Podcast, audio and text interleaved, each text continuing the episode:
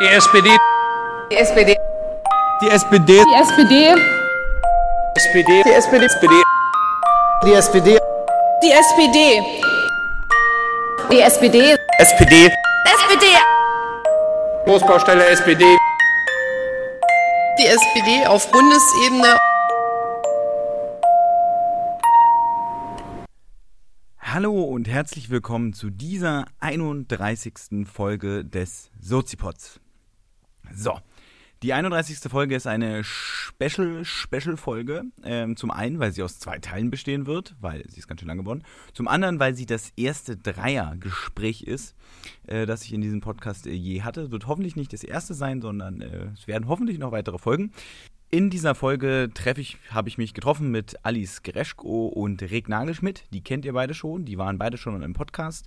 Und wir haben über dieses Jahr gesprochen, nämlich das längste Jahr, das Jahr 2018, aus Sicht der SPD oder der Sozialdemokratie allgemein. Und ähm, das Ganze ist ganz schön lang geworden, weil es war auch wirklich das längste Jahr. Es ist ganz schön viel passiert. Und deswegen gibt es zwei Folgen für euch. Ähm, genau. Und in der ersten Folge, also im Folge 31, ähm, geht es um ein bisschen, wo steht die SPD gerade so.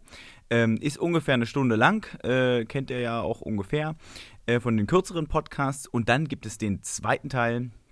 Und der zweite Teil, äh, die 31,5. Folge, ähm, die wird dann um den Rückblick gehen, ähm, sodass ihr euch nochmal das ganze Jahr von uns dreien Schritt für Schritt ähm, ja, Revue passieren lassen könnt. So ist zumindest der Plan.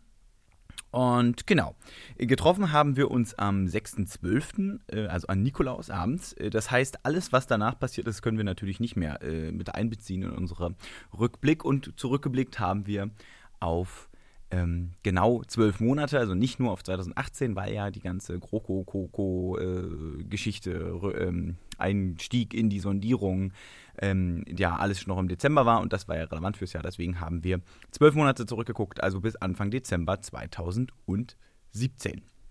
Und jetzt wünsche ich euch ganz viel Spaß mit dieser ersten Dreierfolge, Folge 31 des Sozipods, das längste Jahr. Es wird noch schlimmer werden, weil wir werden immer besoffen haben im Laufe des Abends.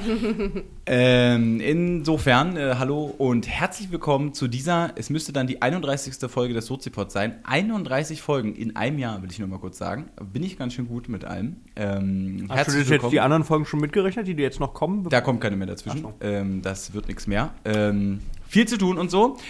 Äh, ihr habt schon gehört, ich bin nicht alleine hier. Ich habe Rick Nagelschmidt dabei. Sag mal Hallo, Rick. Hallo. Er ist auch gerade noch. Und Alice Klaschko. Hallo. Ähm, beide kennt ihr schon, die waren beide schon mal im Podcast. Und was wir heute machen, ist nicht nur ein, äh, sozusagen eine Premiere, denn es ist der erste Dreier-Podcast. Denn ich habe neue Technik, äh, neue Technik gekauft, äh, teuer, teuer, äh, genau für solche Angelegenheiten. Und was wir machen, ist vor allen Dingen ein Jahresrückblick. Wir werden also auf dieses Jahr 2018 gucken. Und für die kleine Recherche, die ich gemacht habe für diesen Podcast, ist mir aufgefallen, fallen, es ist ein echt fucking krasses Jahr gewesen für die Sozialdemokratie. Ähm, was da alles passiert ist, könnt ihr euch erstens selbst daran erinnern und zweitens reden wir darüber gleich. Deswegen Wollten wir das nicht spoilern. großes ähm, äh, Sozipod Silvester Special äh, taufen, damit die Leute sich das auch wirklich am Silvesterabend anhören, Stimmt. alle zusammen? Ja, mit der Familie. In Ja. Beim. Bleigießen. Genau, genau. beim Bleigießen. Franziska, mach doch den Sozipod an. Ah, ja, Schön. Schatz. Ähm, sowas in der Art, genau. Ähm, bevor wir einsteigen in die Folge, noch das übliche Housekeeping. Danke für eure Retweets, Shares, Likes, Follows und Co. auf den zahlreichen sozialen Netzwerken. Äh, danke auch für eure Bewertung auf den Podcast-Plattformen dieser Welt. Wenn euch die Folge oder andere Folgen oder insgesamt das, was ich mache beim Sozipod gefällt, dann lasst doch einfach auch noch ein Like da und am liebsten natürlich ein iTunes 5-Sterne-Bewertung. Die ist nämlich sehr wertvoll, nämlich dafür, ob man diesen Podcast findet oder nicht.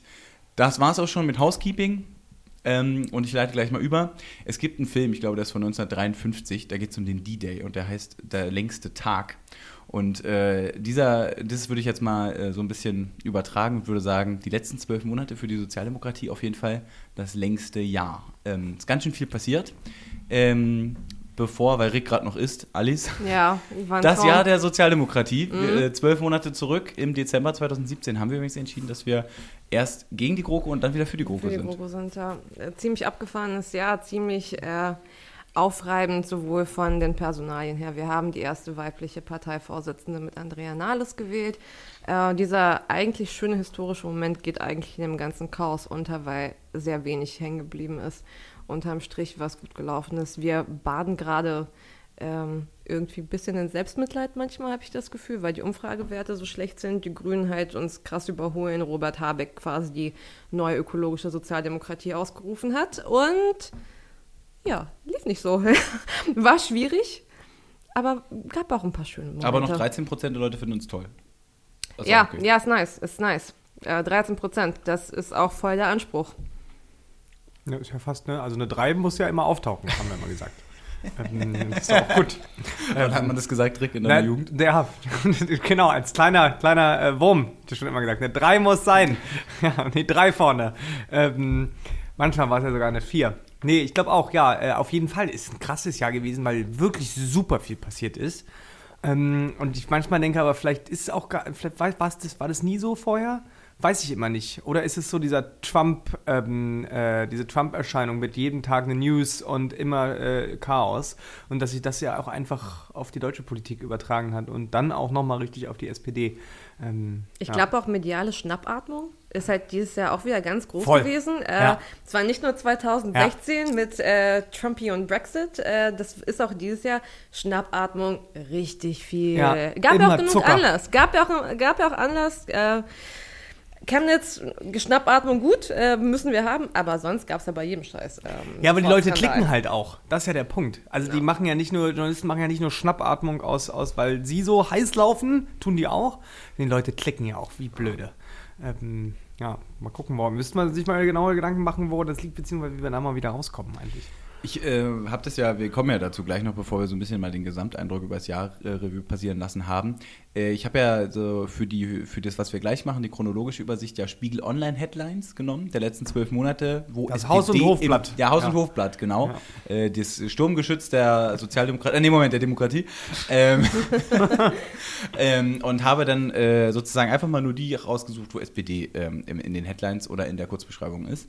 Äh, und da ist mir schon was aufgefallen, dass ich dachte, naja, so, also die, das erste halbe Jahr ist relativ viel gewesen, so gerade so Dezember, Koalitionsverhandlungen, Sondierung und so weiter. Und danach war es gar nicht mehr so viel. Und ich habe mir immer gedacht, Mann, da fehlt doch eine ganze Menge. Aber ich glaube, trotzdem sind alle Themen, die wir so diskutiert haben, drin. Ähm, aber ich glaube, man ist einfach, äh, das ist schon das, was du sagst, so dieses Klicken, aber auch diese, diese, diese News erreichen dich halt so instant. Und äh, es ist ja auch oft nichts Neues, sondern eigentlich immer nur, ja, weiß ich nicht, jetzt ein weiteres Statement vom Hinterbänkler äh, zu irgendeinem Thema, was man gerade wieder diskutiert. Äh, es, wird, es, kommt, es gibt nicht so viel Progress, aber es gibt halt immer wieder eine neue Nachricht. Und so hat man vielleicht ein bisschen das Gefühl gerade, wenn wir, Naja. so wie wir sehr nah am politischen Geschehen sind, dass es so viel ist. Die Regierungsarbeit hat jetzt aber auch begonnen. Also es war ja einfach im ersten Hat Halbjahr. sie schon? Ja? Kind of, kind of. Ach so. Ja, ja, Okay. es läuft, es läuft. Ja. Äh, haben, hey, wir haben doch äh, gestern Digitalpakt abgewirkt. Äh, Ja, von ganz daher, großer Dinge Erfolg wieder. passieren, Ja. aber Dinge passieren. Äh, das erste halbe Jahr war ja Chaos, weil irgendwie überhaupt nicht klar Föderalismus war. ist wichtig. So, was passiert denn überhaupt? Wer wird überhaupt Minister? Haben wir überhaupt eine Regierung? Ach ja, da war ja noch irgendwas mit Jamaika. Grüße an die FDP an dieser Stelle. Ähm, und es Fickt hat sich euch. ja erst jetzt eingeruckelt. So langsam. Von daher mich wundert das ehrlich gesagt nicht. Ja, stimmt, das ist auch so ein Jahr gewesen, was eher so, mh, wie du sagst, so nicht nur es gibt Zucker, sondern die Leute brauchen auch Zucker. Ja. Äh, Und wenn es nicht zu regieren gibt, sondern nur zu verhandeln, und es war ja eigentlich nur ein Jahr des erweiterten Wahlkampfes. Also wir haben eigentlich ein Jahr auch insbesondere bayerischen Landes, äh, Landtagswahl gehabt, zu dem, was die CSU gemacht hat. Kommen wir ja sicherlich auch heute noch. Also es war auch gefühlt so ein Kampagnenjahr, aber es gab nicht diesen Punkt, wo man gesagt hat, jetzt ist die Kampagne auch mal zu Ende. Also vielleicht mit Bayern so ein bisschen, aber das war ja relativ spät im Jahr, sondern es war so ein, Wahl so ein gefühlt so ein Wahlkampfjahr. So ein Wahlkampfjahr und damit auch so ein Jahr der Unsicherheit. So ein eigentlich. hohles Jahr auch einfach. Ne? Ja, so, so, weil was die Leute an der Spitze wechseln, die ganze Zeit ja im Prinzip diese Anti-Merkel-Welle, die da auch immer wieder von allen Ecken kommt, aus der eigenen Partei und von ganz rechts und dann auch wieder von links und so. Und äh, man hat eigentlich nur darauf gewartet, wann jetzt der Abruf kommt. Ähm, und das ist ja schon, hat ja durch über die politische Landschaft einiges gelegt und ja, wir kommen ja, wie du, wie wir immer wieder sagen, zu diesen ganzen Sachen noch, aber überhaupt so bestimmte Personen in diesem Jahr, die sich krass negativ auf die politische Landschaft ausgewirkt haben. In diesem Sinne, Horst Seehofer, schön, dass Sie immer noch Grüße. dabei sind. Fick dich, Horst Seehofer. Ähm, ist explicit, ihr könnt sagen, was ihr wollt. Ähm, Nice. Danke iTunes für diese Option. Dann habe ich aber noch kurz eine Frage, bevor wir äh, dann wirklich einsteigen, weil es ist, glaube ich, auch super schwer, so ein Jahr so zusammenzufassen, einfach so aus der Kalten, weil man vieles auch vergisst, finde ich.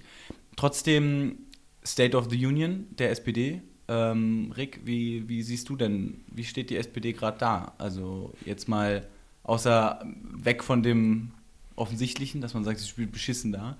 Ähm, was ist so dein Eindruck nach dem Jahr? Also vielleicht von hinten angefangen. Ich war zwar ja nirgendwo dabei in den letzten Wochen und Monaten, aber habe das ja immer dann halt äh, am Handybildschirm oder manchmal sogar auch am Computerbildschirm Weil Rick an verfolgt. seinem Zweitwohnsitz in Barbados die ganze, das ganze Jahr über war. ja, ist halt nice in der Sonne.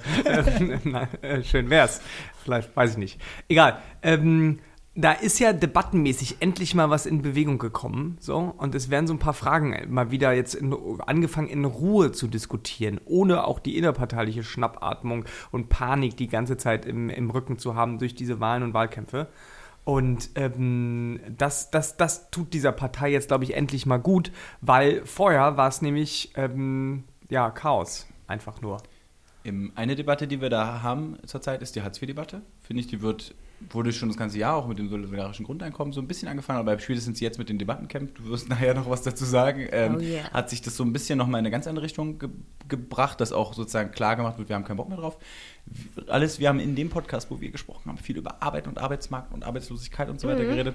Ähm, nicht nur an Hartz IV gemessen, aber wie siehst du das mit diesen, was Rick gerade meinte, mit diesen Debatten, die jetzt geführt werden? Was ist so dein Eindruck ähm, bezogen Also, auf diese Mir persönlich geht es noch ein bisschen äh, zu langsam, aber es ist äh, jugendliche Ungeduld, wenn man so möchte. Okay, ich bin mit 29 jetzt gerne noch freiwillig jugendlich. Ähm, nein, also Hubertus Heil arbeitet gut. Äh, Hubertus Heil, finde ich, setzt Initiativen auf die Agenda als Arbeitsminister, die jetzt auch wirklich notwendig sind. Wir haben äh, Initiativen für Digitalisierung, für ähm, Qualifizierungsmaßnahmen von Menschen, äh, sodass ich das Gefühl habe, dass zumindest dort in diesem Ressort das Thema Arbeit angekommen ist. Ich finde die Debatte grundsätzlich interessant, wie wir mit Sanktionsmechanismen und Hartz IV umgehen. Ähm, ich persönlich bin jetzt nicht die äh, glühende äh, Anhängerin des bedingungslosen Grundeinkommens, hatte ich auch damals schon gesagt. Ich finde andere Modelle aber trotzdem interessant, attraktiv und sehr gesund für die Debatte. Von daher, was ich für mich halt feststelle, ist, dass die Partei tatsächlich äh, sehr lebendig ist. Ich finde, das merkt man halt, wenn man mit ähm, mit normalen Basismitgliedern spricht. Das merkt man, wenn man MDBs genauer zuhört, die auch nicht unbedingt immer im Rampenlicht stehen. Äh, und ich finde, das merkt man, wenn man sich die Ressortarbeit von einer Svenja Schulz, einer Franziska Giffey und von einem Hubertus Heil anschaut. Da passiert etwas. Ähm, warum es halt nicht ankommt, ne, sei dahingestellt, aber unterm Strich, die Partei hat einen Kern und sie lebt. Aber warum es ja nicht ankommt, ist ja letztendlich die Frage der letzten 10, wenn nicht sogar 15, 20 Jahre. 20 Jahre so. Also vielleicht Na, ja, vor wobei, 20 Jahren vor kam es ja 20 noch an. Vor Können wir- 20 Jahren wurde Gerd gewählt, ja? Genau, richtig. Dauerart nur Juden, Leute. Ja, Also, hat ja richtig. Niedersachsen represent, möchte ich an dieser Stelle Ja. sagen. Tja, Shoutout an meine Freunde. äh, ja, okay. Vor 20 Jahren war alles gut, aber können wir vielleicht im Internet einfach die Schuld daran geben, dass es schlecht läuft? Boah, Nein. nee, boah. Das arme Nein. Internet. Ja, aber ich höre das so oft macht so viel. Gutes. Ähm, aber Rick, das ist, du wolltest gerade ansetzen, zu, zu, warum, woran es liegt. Und dann wollte ich nochmal die Frage stellen, du hast jetzt eine Sache gesagt, wo du sagst, es ist positiv, die Debatten, die, die laufen, aber wie sozusagen, was ist noch so der, der Blick auf State of the Union? Dass sie immer noch nicht, ähm, äh, wir hatten es im, im Vorsmall-Talk schon leicht angedeutet, aber immer noch nicht mutig genug ist. So. Mal was zu wagen, immer noch ganz vorsichtig zu sein in ganz, ganz verschiedenen, auch extrem kritischen Fragen, die vielleicht zum alten, das alte, wo das alte Wählerklientel, was es eben vor 20 oder 30 Jahren noch gab, ähm, äh, jüngere Bewegungen, die SPD ist total, ähm, über, also überhaupt nicht flexibel genug, ähm, sich, sich auch mal an neuere Entwicklungen anzupassen. Sollte man auch nicht zu flexibel sein, das ist wäre für eine Sozialdemokratie sicherlich auch nicht gut, aber ähm, die ganzen Grundwerte, die ja da drin liegen, die wären ja so gut anpassbar für so viele Entwicklungen der heutigen Zeit und irgendwie traut man sich nicht. Ähm, okay, Alice schüttelt mit dem Kopf. Ja, ich bin, ich tue mich ein bisschen schwer damit, weil ich glaube, wir vergessen halt, dass die äh, SPD halt auch in ihrer Breite mit ein bisschen weniger als einer halben Million Mitglieder auch etwas sehr strukturkonservatives hat. Und Problem. Das, naja, erstmal erstmal müssen wir es aber so wahrnehmen. Erstmal Ja. ist das halt im, er- im ersten Schritt so. Es ist auch eine demografische Frage, äh, dass wir ungefähr 80 Prozent unserer Mitglieder sind halt äh, um die 60 oder so. Ähm, wir können dieses strukturkonservative Momentum nicht ignorieren. Damit müssen wir irgendwie umgehen. Und es ist auch repräsentativ, dass es halt in der Gesellschaft halt auch strukturkonservative ähm, Menschen gibt. Und ich meine, die SPD hat halt früher es geschafft, irgendwie eine, dieses strukturkonservative zu befrieden und gleichzeitig progressiv zu denken. Und ich glaube, diese Schere kriegen wir jetzt nicht mehr geschlossen. Ja, das stimmt. Das stimmt, aber ich glaube, es ist, es ist auch super schwierig, diese Schere zu schließen, weil progressive Politik, progressive Bewegung teilweise so schnell rennt mittlerweile und Ja. ähm, auch so weit vorschreitet, wo viele andere Teile, auch eben strukturkonservative, wenn man das jetzt so nennen will, so schwer auch hinterherkommen oder eben viel langsamer. Ähm, und da geht die Schere auch immer weiter auseinander. Und ähm, jetzt ist halt so die Frage, ja, als Partei muss man dafür vielleicht eine Antwort finden, gerade wenn man sich äh, so als alte Volkspartei noch sieht. Nur ist ja aber auch die Frage, worum geht es denn jetzt endlich auch vor allen Dingen auch am Ende ja des Tages ja wirklich auch gute Politik zu machen und Dinge wirklich auch groß weiterzutreiben. Und wenn wir sagen, bestimmte Minister, wie auch du aufgezählt hast, machen gute Arbeit, ja. Nur ähm, ist, sind das wirklich die, gehen sie gerade wirklich die großen Fragen dieser Zeit noch an? Ähm, äh, mit der einer Werfe, wie es nötig wäre? Taucht immer mal auf, wird immer mal ein bisschen diskutiert, aber eigentlich die großen Zukunftsthemen, ähm, weiß ich nicht. Also da traut sich die SPD nix. Ja, das, das kann ich verstehen, woher der Punkt kommt. Allerdings, glaube ich, denkt man halt sehr stark äh, noch von einer Zielgruppenperspektive. Für wen machen wir Politik? Wen Ja, wollen ist wir Job, ansprechen? Problem. Äh, du sprichst nicht über deinen Job, wir sind heute private. Ja, ist Ähm, richtig.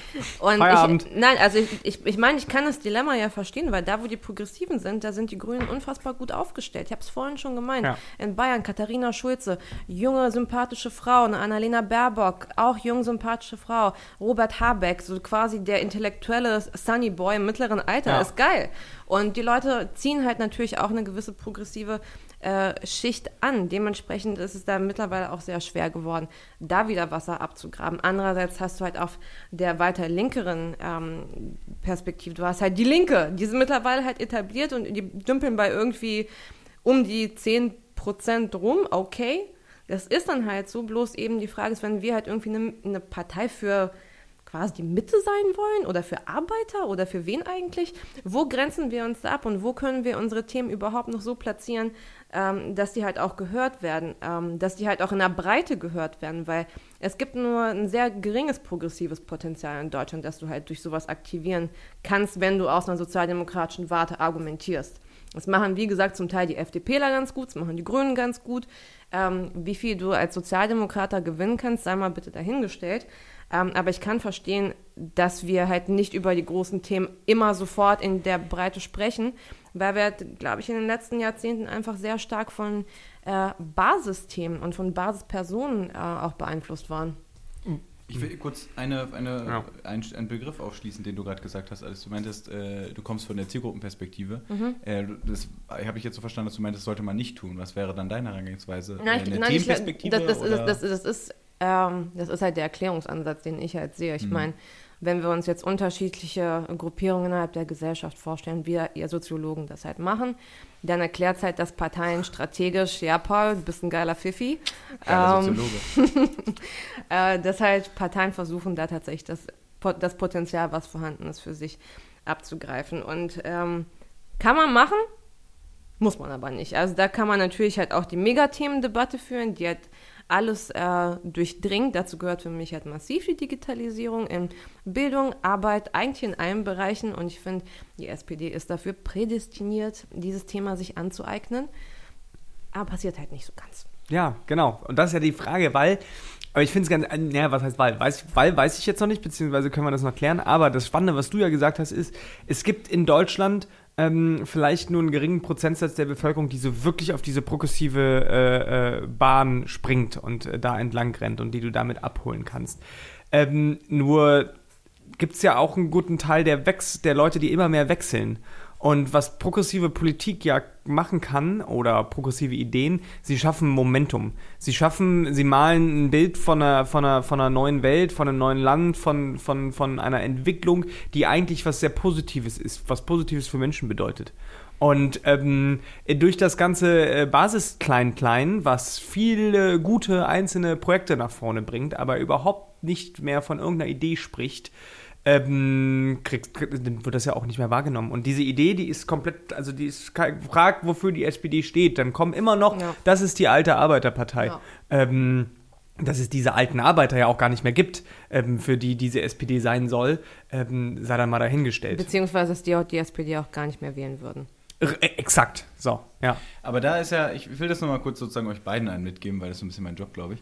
Ähm, weil, weil alles, Du darfst auch deine Meinung sagen, ne? Nein, mache ich auch mal, aber da, gerade ist es spannend. Ähm, äh, du schreibst ja auch viel, darüber haben wir auch im Podcast geredet, Ja. und einer deiner äh, Dinge, die du ja immer wieder äh, sozusagen forderst von der SPD, heute auf Arbeiterpartei zu sein, geht hin zur Partei der Arbeit. Also Absolut. kümmert euch um den, diesen Bereich, den ja irgendwie uns, Erwerbsarbeit, der uns alle irgendwie betrifft. Ähm, das ist ja so eine, das ist ja sowas, was Rick sozusagen meint, mit so einem, meinem, wofür könnte die Partei stehen, wenn es diesen Aspekt nicht mehr gibt, aber der liegt ja nahe, den weiterzuentwickeln. Deswegen, okay. Nehme ich aber mal noch einen Schritt weiter von dem, was Rick gesagt hat. Ja, das wäre so ein Thema. Und dann sagst du, aber am Ende geht es auch darum, gute Politik zu machen. Und dann sagt Alice, ja, aber guck mal, da ist die, ich habe leider den Namen vergessen von den Grünen, nehmen wir mal aber auch andere von den Grünen, Habeck und so weiter.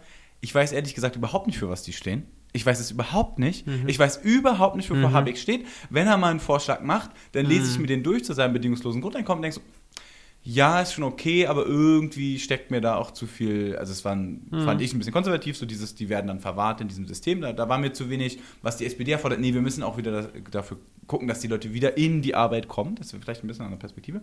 Deswegen mal die Frage, also bei aller Liebe zum, wir müssen dann auch gute Politik machen, aber sorry, wenn ich eine Sache gerade sehe, dann, dann dass zwei Parteien gerade relativ stark sind, die überhaupt keine Politik machen, sondern einfach irgendwie für irgendwas Diffuses stehen, AfD und Grüne. Ja, aber Ähm, dafür sind sie auch in der Opposition. Also, so what, klar. Also, ähm, das ist ja oft auch manchmal ihre Aufgabe, ähm, einfach nur ein paar Stimmungen aufzugreifen und ein paar große Linien zu setzen. Ähm, weil, der, und sie machen ja trotzdem, also, die, sollen sie jetzt alle Anträge schreiben mit dem genauesten Klein-Klein-Projekt, was irgendwie in 15 Jahren gefühlt großer Koalition Ja. sowieso nicht durchkommt?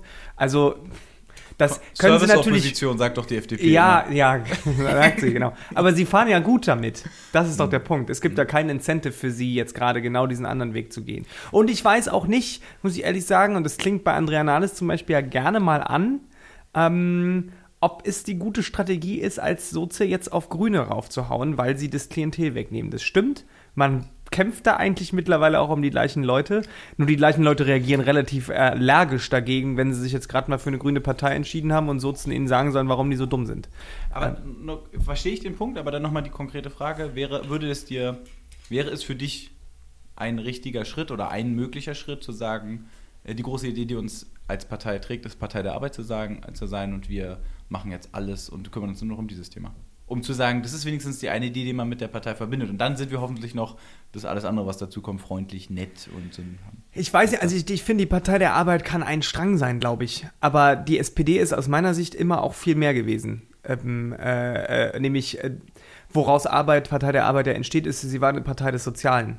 Und das Soziale heißt Miteinander. Und das Miteinander wirkt sich aus auf die Arbeitswelt. Wie arbeiten wir ganz stark? Das Miteinander wirkt sich aus, wie gehen wir mit Menschen um, die eigentlich nicht aus Deutschland kommen, ähm, hier aber leben wollen, hier irgendwie eine schöne Zukunft haben wollen, sich auch was erträumen, so, also um mal ein bisschen amerikanisch zu sprechen. Ne?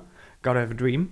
Ähm, äh, die, äh, die Partei des Sozialen ist halt die, die für Frieden eintritt auf der Welt. Die Partei des Sozialen ist, die sich um Miteinander kümmert, auch auf diesem Planeten. Und da kommt mein Ökostrang halt raus. Und das ist das Schwierige dabei. Deswegen haben die Grünen aber auch da so einen Support, weil vollkommen zu Recht jede Woche, fast jeden Tag mittlerweile das Thema Klima in den Zeitungen steht. Ähm, weil es die große Frage unserer Zeit ist. Ähm, und das wird sich auf Jahre nicht ändern.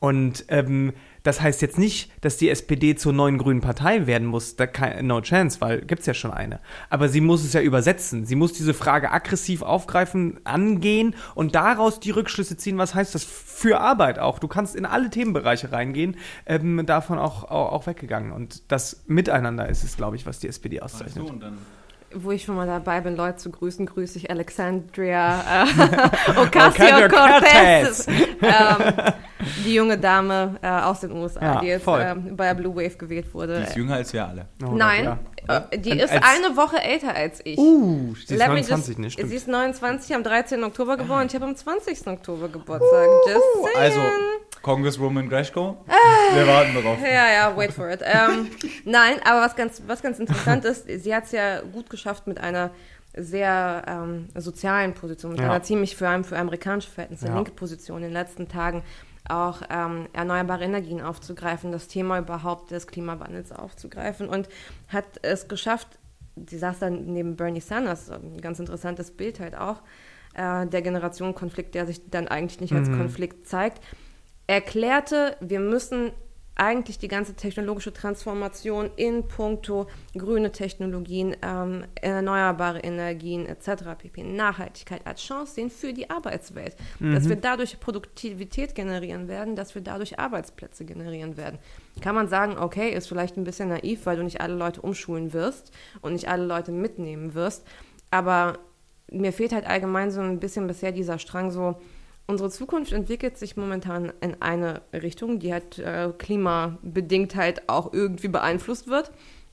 Und warum schaffen wir es nicht da, äh, diese Debatte positiv für uns zu münzen, beziehungsweise selber dann eine Position äh, zu entwickeln, die einen Wiedererkennungswert hat. Ich glaube ehrlich gesagt, niemand verbindet die SPD aktuell mit Freiheit, Gleichheit, Solidarität. Nee, ja. Ist ja eigentlich unser Motto, aber hm, Äh, das kommt vielleicht auch noch mal in Randwheel. Ähm, diese, diese Werte. Oh, Spoiler Alert. Oh Gott, es kommt auch noch. Ähm, okay, ich will nur mal ganz kurz noch eine Sache ähm, da reinbringen, weil sozusagen, was ich jetzt sozusagen mitgenommen habe, ähm, zusammenfassend, was der SPD fehlt, ist eine Brille, über die, durch die sie alle Probleme, alle Themen, alle Issues, die auf sie zukommen, sieht. Ob das nun Arbeit ist als, als zentrales Thema oder, weiß ich nicht, kann auch was anderes sein. Ein Aspekt habe ich ja noch, bevor ich aber dazu komme, noch ein, einmal was zurück. Du hast sozusagen, ich finde es so schön, wie du die SPD beschrieben hast, weil es so, ja, das ist ein Popschutz, ähm, weil das so, ich, äh, du darfst du übrigens deinen Bart nicht dran, dann habe ich Reiben? das schön. Ja. Ich das schön Keiner weiß, worüber wir reden. ähm, nein, du hast so schön beschrieben, was die SPD alles sein soll und darin steckt für mich so ein, ein großes Problem, was die SPD hat, dass die SPD ja immer Friedens, Arbeit, sozial, zeitweise auch mal so ein bisschen ökologisch war. Wir waren immer irgendwie alles. Ja. Ähm, und die Tatsache, dass du nicht mit einem Satz mal sagen kannst, konntest, was ja auch nachvollziehbar ist aus Ja. der Geschichte der SPD, das ist doch eigentlich unsere Partei. Bupf. Zeigt einfach Aber- schon, wie schwierig es insbesondere für die SPD ist, die sich ja als immer so, also auch themenpluralistisch sehr breit aufgestellt sieht, zu sagen, das ist jetzt das eine Megathema und das, das machen wir jetzt. Gibt's aber nicht. Und das wird es in dieser Zeit auch nicht mehr Ja, geben. aber wir, wir suchen ja nach einem. Ja, wieso? Aber dann können wir, dann sind wir eine gute 13%-Partei, wenn wir dann am Ende wirklich nur dieses eine Thema nehmen und das dann halt darauf abgreifen. Das kann der FDP gerne machen. Oder so. hm, finde ich nicht. Moment, ich frage nochmal kurz, wo stehen wir gerade in Umfragen? Exakt. Keine Ahnung. Ja, vielleicht ist es ein guter Übergang. Aber jetzt mal, äh, bevor, äh, sorry, ähm, äh, gut, keine Ahnung. Mein Lieblingsthema USA ist ein ganz anderes politisches System, anderes Parteiensystem auch so. Da ist ganz viel unter einem Dach halt versammelt letztendlich. Aber auch da würde es niemals ein Kandidat oder eine Richtung schaffen, sich einfach nur mit einer Frage zu beschäftigen und daraus dann irgendwie dem nachzugehen, sondern du kannst von all diesen Themen ja ein Bild zeichnen, weil weil nur wenn du halt nur eine Richtung machst, dann sprichst du auch nur eine bestimmte Gruppe an. Und die Gesellschaft ist viel zu divers mittlerweile. Die Arbeitslandschaft ist viel zu divers. Äh, Die Menschen, die hier leben, sind es halt. Als dass es dieses eine Thema gibt, wonach sie dann auswählen und sagen so, und genau deswegen wähle ich die. Ähm, äh, und wenn, dann ist es nur zeitweise halt so ein Thema. Ähm, letztendlich, glaube ich. Ich wollte da kurz einhaken, weil ich glaube, dass man irgendwie die Geschlossenheit herstellen muss. Auch wenn du irgendwie ein Thema hast, du musst ja nicht in der Breite aufgestellt sein, aber schauen wir uns an, wie Parteien sich gerettet haben oder wie sie irgendwie durchgestartet sind. Äh, die Grünen haben ihre Flügelkämpfe nach außen zumindest in der Außenwirkung beseitigt. Der reale Flügel hat gesiegt. Die Partei wirkt geschlossen. Die FDP hat ihre inneren Querelen äh, relativ gut nach außen äh, geschlossen, weil Dank alle stehen Spendergeld. hinter, Lindner. Ich meine, nach dieser Kampagne, nach der Instagram-Kampagne, alle stehen halt hinter Lindner. Die CDU in ihren erfolgreichen Tagen, das war halt Mutti. Also diese gewisse Geschlossenheit ähm, hat es dann auch geschafft, so ein bisschen diese thematische Sicherheit auch auszudrücken. Auch wenn alle Parteien sich natürlich um Fragen der sozialen äh, Absicherung bis hin zu Energie, bis hin zu äh, Außenhandel und sonst irgendwas äh, befasst haben. Aber was uns halt, glaube ich, fehlt, ist halt das Signal, dass wir wissen, wofür wir selbst Genau. eigentlich kämpfen. Und wir können natürlich halt die thematische Breite abdecken, aber mir wäre es schon mal ganz lieb, wenn wir nicht heute äh, neoliberal sind und morgen halt Ja, sehr, sehr weit voll. links. Das ist ja auch das Grundproblem gewesen. Ja. Aber was du, du ja im Prinzip gerade aufgeschlüsselt hast, zeigt ja im Prinzip, wie perfide es manchmal funktioniert. Weil alle drei Beispiele sind nicht gekennzeichnet davon, dass sie eine thematische Grundlinie verfolgt haben, sondern sie haben ganz viel umfasst und am Ende des Tages war es irgendein Image-Ding, was sie erzeugt haben. Ähm, äh, und das wollen wir ja eben nicht. Wir wollen ja Leute langfristig irgendwie an Bord holen, ähm, die sich auch in vielen Themen dann wiederfinden müssen, aber trotzdem halt irgendwie von einer Idee getragen werden. Und ich glaube, das ist, vielleicht ist das dann vorhin, was ich sagte, nicht ganz durchgekommen. Ich glaube nicht, dass es gut tut, jeden Tag mit einem neuen Thema irgendwie durchs Land zu ziehen. Aber ähm, alle Themen müssen auftauchen, aber unter einer Klammer, unter einer Ja. Hauptleitidee, Leitgedanken. Und da hat keiner mehr eine Ahnung, was die SPD sich da schreibt, beziehungsweise wird es postuliert, aber es glaubt ihr dann ja auch. Also für keiner. den Erstschritt würde, glaube ich, sogar einfach mal ein geschlossenes Image reichen. Ja, klar. Aber das ist ja Second, ja.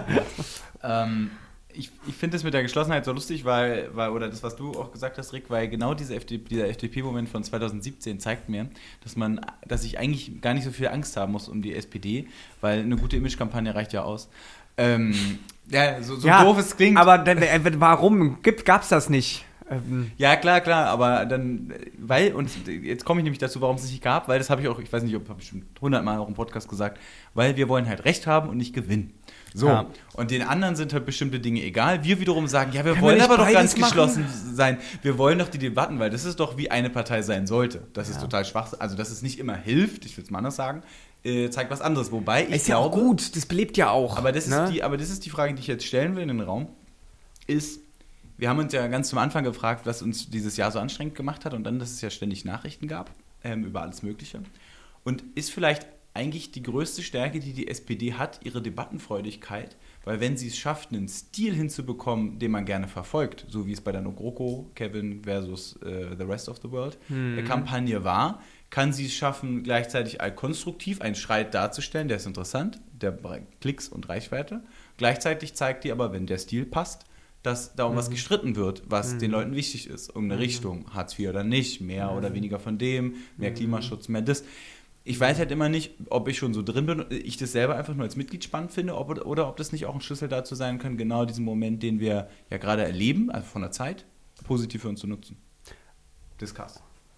Finde ich schwierig, ehrlich gesagt. Also ich glaube, äh, für Debattenkultur sehr, sehr wichtig nach innen. Ähm, Spoiler, Spoiler, Debattencamp, äh, das wichtige Thema, was wir jetzt die letzten Wochen erlebt haben. Danke, Lars, an dieser Stelle.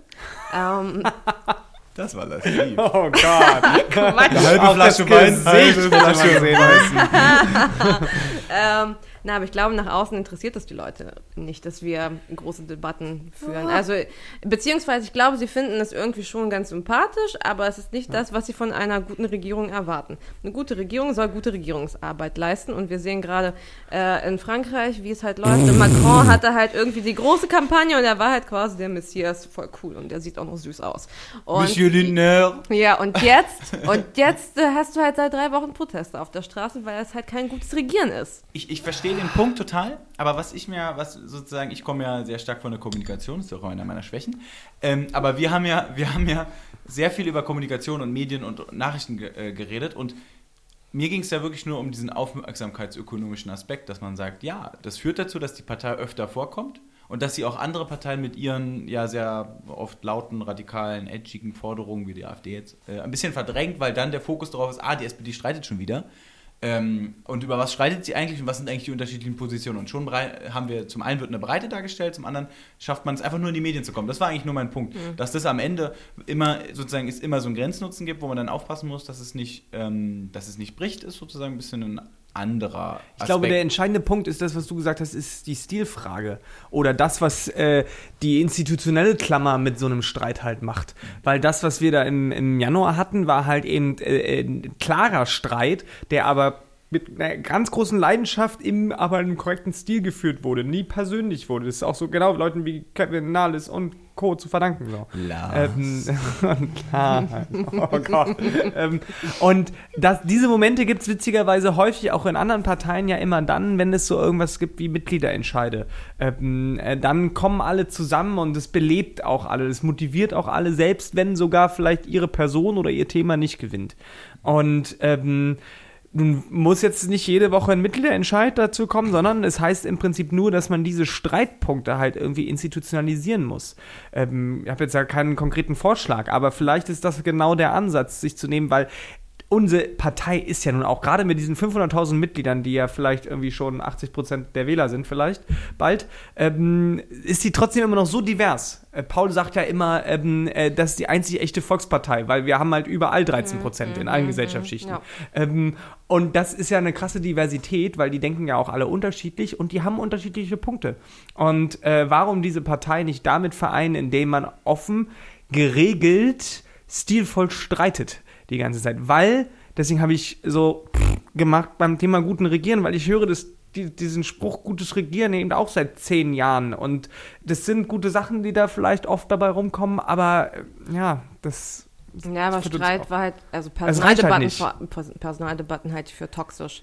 Also, Nee, ja, Personal also nicht, ich meine, der, der Oder Streit, äh, der Streit mündet halt häufig darin, dass eine Person wieder äh, irgendwie angegriffen wird und es sieht so aus, als ob die Leute sich Ja, aber wie? gegenseitig versuchen zu meucheln. Ja, weil, genau, weil die Frage ist, wie streiten sie sich? Ja, aber wie gesagt, also wenn ich mir halt die anderen Parteien anschaue, die sich irgendwie stabilisiert haben, da war es halt relativ schnell dann wieder geklärt. Also selbst bei den Chaoten von der AfD, wenn halt, da, da wurde halt mal alle gefühlt paar Wochen irgendein Parteivorsitzender oder irgendein Amtsträger wieder abgesägt und danach war halt wieder still. Die halten dann die Füße auch zusammen. Wir halten die Füße nicht zusammen. zusammen. Das wirkt so, als ob wir uns gegenseitig nicht vertrauen. Und das ist halt das Problem. Ich wünsche mir die Andrea Nahles zurück, die bei dem Parteitag Ja, gegen Andrea, äh, gegen, Gegen Andrea Nahles gegen Andrea geschrien hat. Nahles. Wer- Der wer- Andrea Nahles, die halt. Wer ihre Rede halt- gehört hat, könnte das manchmal. Ja. Nein. Andrea Ja, Nahles, die, Andrea Nahles, die bei diesem Parteitag einfach ähm, gegen die GroKo-Skeptiker sehr gut geredet hat. Sie hat einen unfassbar guten Stil, sie hat leidenschaftlich gesprochen. Das ist die Andrea Nahles, äh, die ich mir vorgestellt habe als Parteivorsitzende in diesem Format, mit diesem Selbstbewusstsein, mit Ja, dieser Debattenkultur. voll. Das war die Rede, die Wo die quasi hin? die GroKo gemacht hat. Mhm. Andrea Nahles hat mit dieser Rede meiner Auffassung nach Mhm. die GroKo gemacht, weil es geil war. Ich, ich sehe das auch so. Ja. Ähm, wir sind ja immer noch bei State of the Union sozusagen, also interner, deswegen ähm, so ein bisschen. Mein Stuhl knarrt übrigens die das ganze ist, Zeit das wieder, ist ne? so. Du musst aufpassen, Rick, einfach. Einfach mal die Pobacken anspannen. Ähm, ähm, wir sind ja immer noch bei der, bei der Frage sozusagen, wo, wo steht die SPD? Und ähm, ich, ich finde es ich find's halt spannend, weil wir, weil wir uns viel darüber auseinandersetzen, wie können wir streiten. Und offensichtlich können wir es. Du sagst, okay, Personaldebatten sind toxisch. Finde ich auch. Ähm, find, ich fand auch jetzt vor allen Dingen die Personaldebatten, die an uns, an uns herangetragen wurden in den Ja, letzten Wochen. klar. Natürlich werden die reingekommen, ist auch okay. Aber ich fand, da hat die SPD eigentlich ausnahmsweise mal so reagiert, wie es nicht gewohnt wird und hat nicht einfach mal den Parteivorsitzenden abge, äh, ähm, abgesägt. Das ist ja so unser Ding der letzten 18 Jahre. Oh, Schnürsenkel verkehrt, äh, dann weg. Dann holen Sieben, wir. 7 zu 1 habe ich heute im Spiegel gelesen, war die Statistik. Ähm, äh, Merkel, SPD-Vorsitzende. Ja, also, Ernsthaft? und, und es hat ja nichts gebracht. Und Quatsch. Ja, doch. 7 Kriegen, zu 1. Entschuldigung, kriegen wir sie alle zusammen?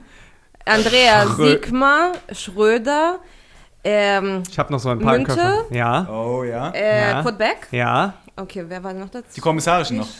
Wir, nee, nicht Frank mal Walter Martin Steinmeier und Schulz, Scholz. natürlich. Martin Schulz und nicht die Kommissare, sondern Matthias Platzek. Ja, Matthias Platzek, richtig, Ja. richtig, Der Deichgraf. Der Deichgraf. Und die Kommissarischen waren Steinmeier und Scholz übrigens. Ja, Steinmeier, Scholz, ja. Stimmt. ja. Steinmeier war nämlich auch für ein halbes Jahr Stimmt. Vorsitzender. Alter so. Verwalter. Dann sogar neun, um Gottes Ja, Willen. ja, aber deswegen, aber das, aber das, deswegen ist das ja der Punkt, dass du sagst, sozusagen Personaldebatten sind toxisch, finde ich auch.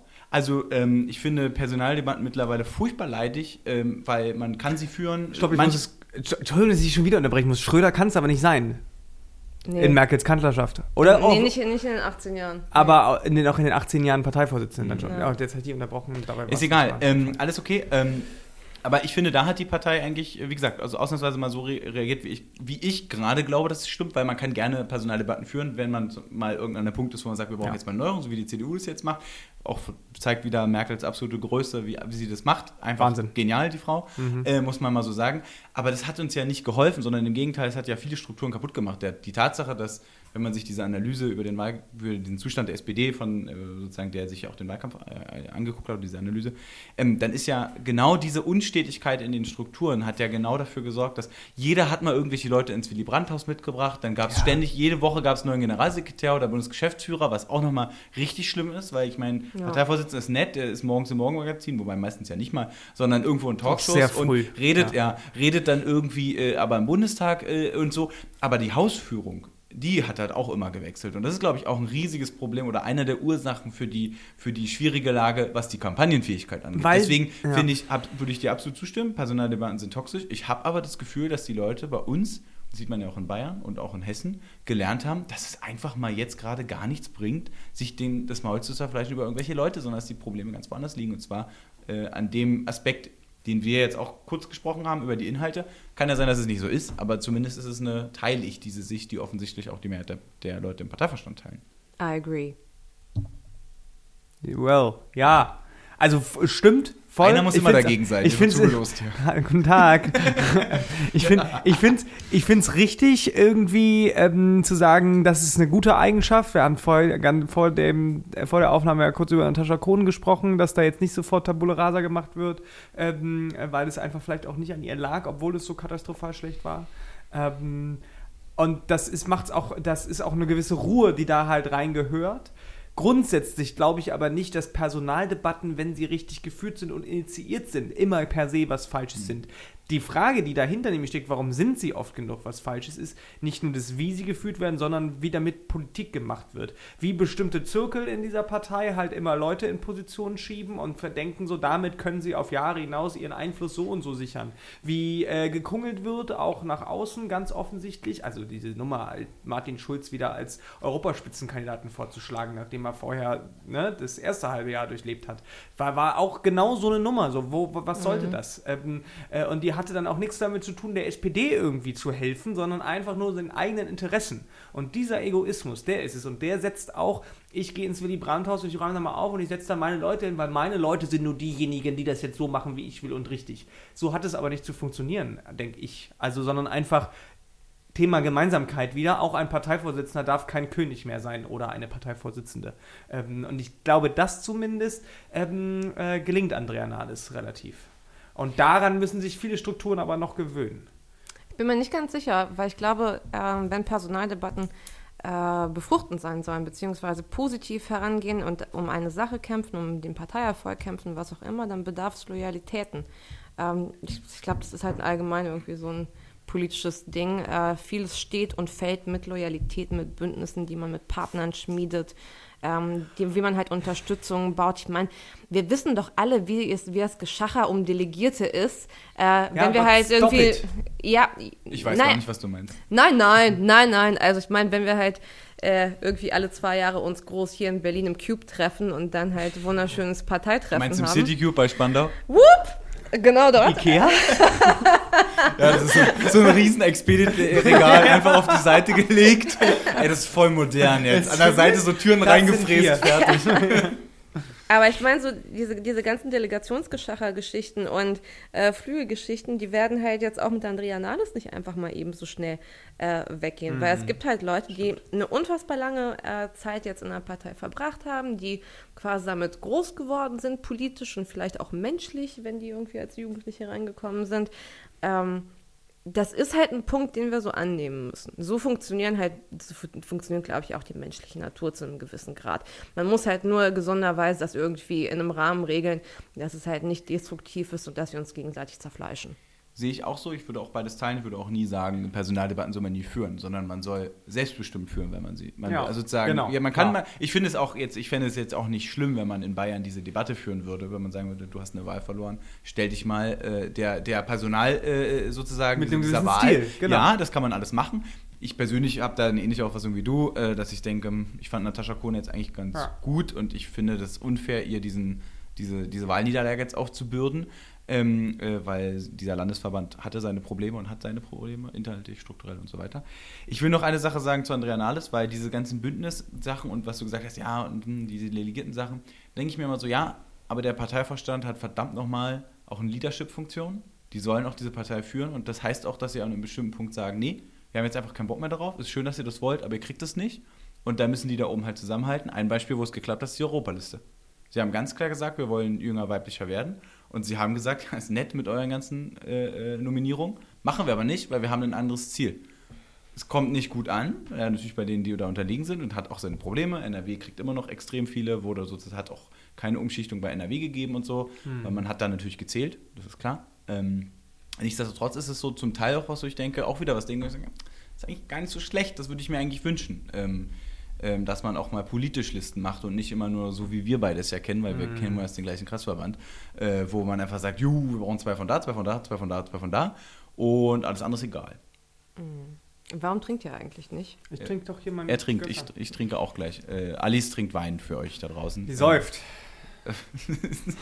Ich habe einen guten Kumpel aus Hannover ähm, früher gehabt, der mal gesagt hat, Moment, Moment, Moment. nein, nein, nein, Nein, da ein, kommt ja was.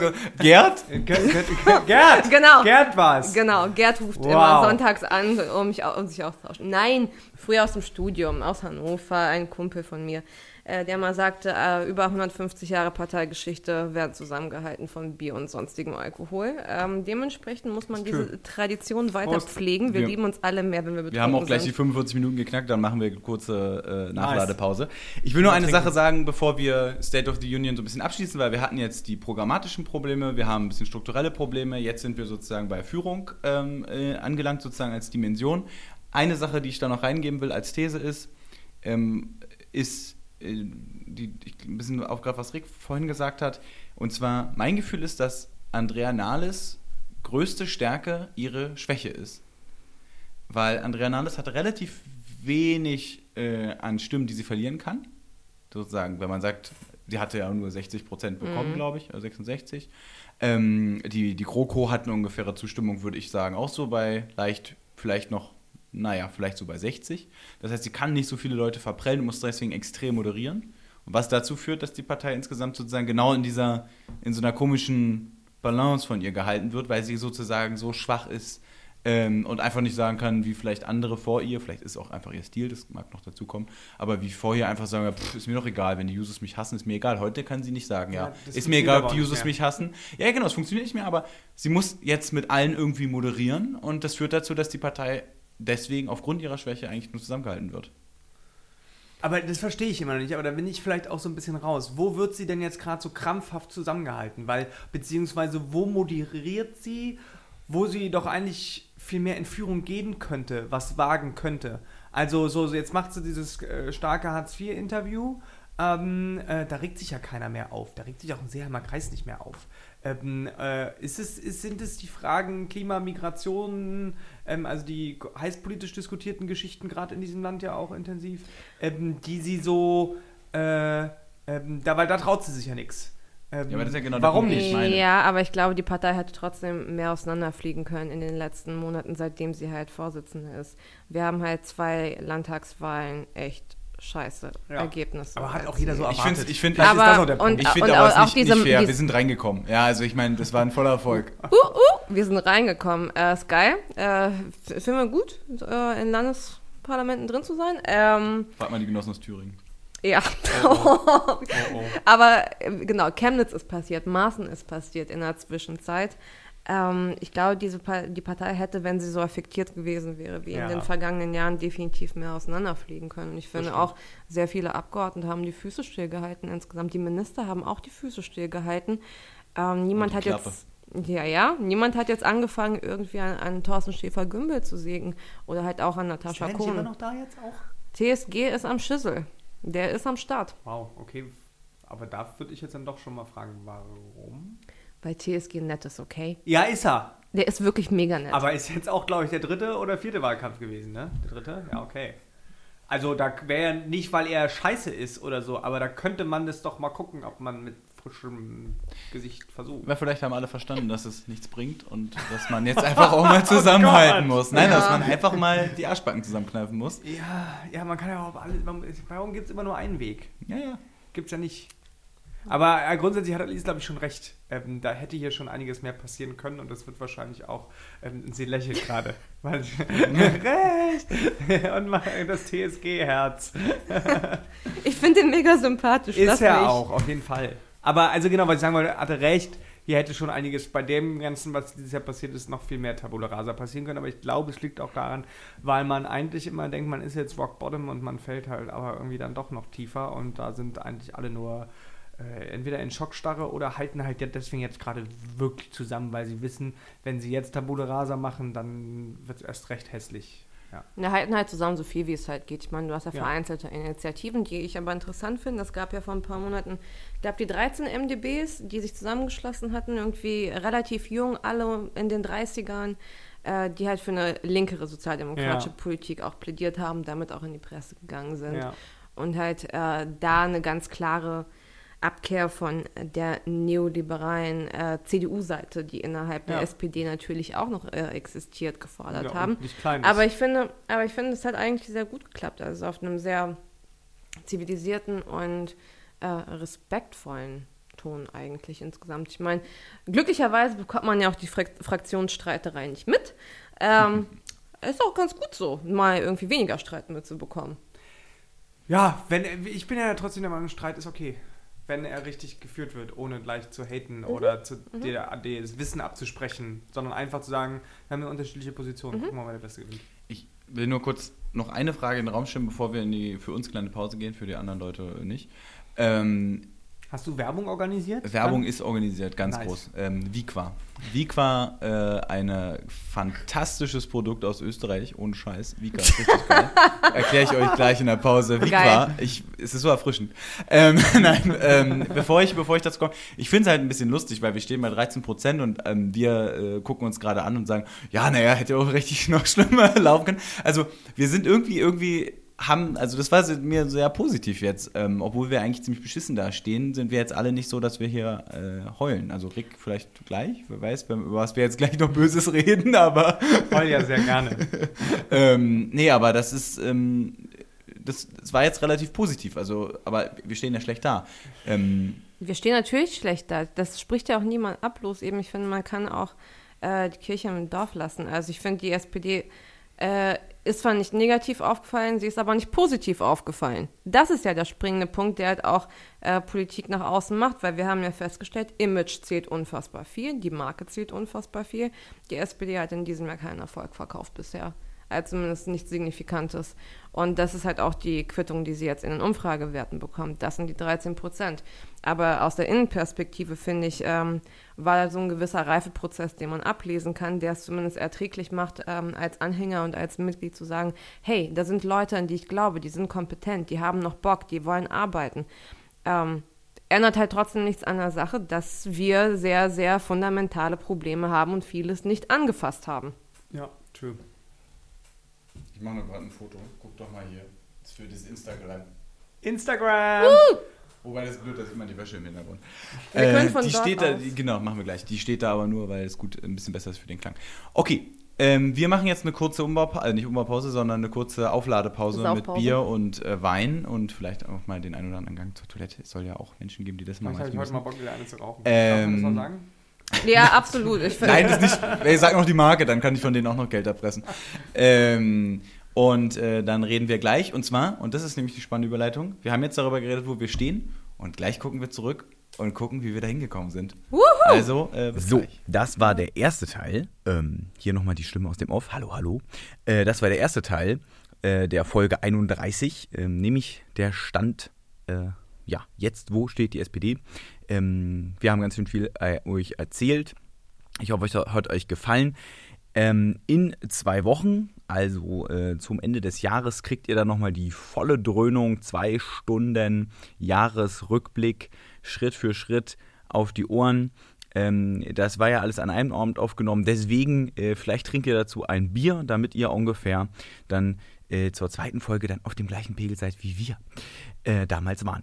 Ich wünsche euch ganz viel Spaß noch äh, in dieser Woche. Habt eine entspannte Weihnachtszeit und Feiertage und so weiter. Äh, kommt gut ins neue Jahr. Bis bald.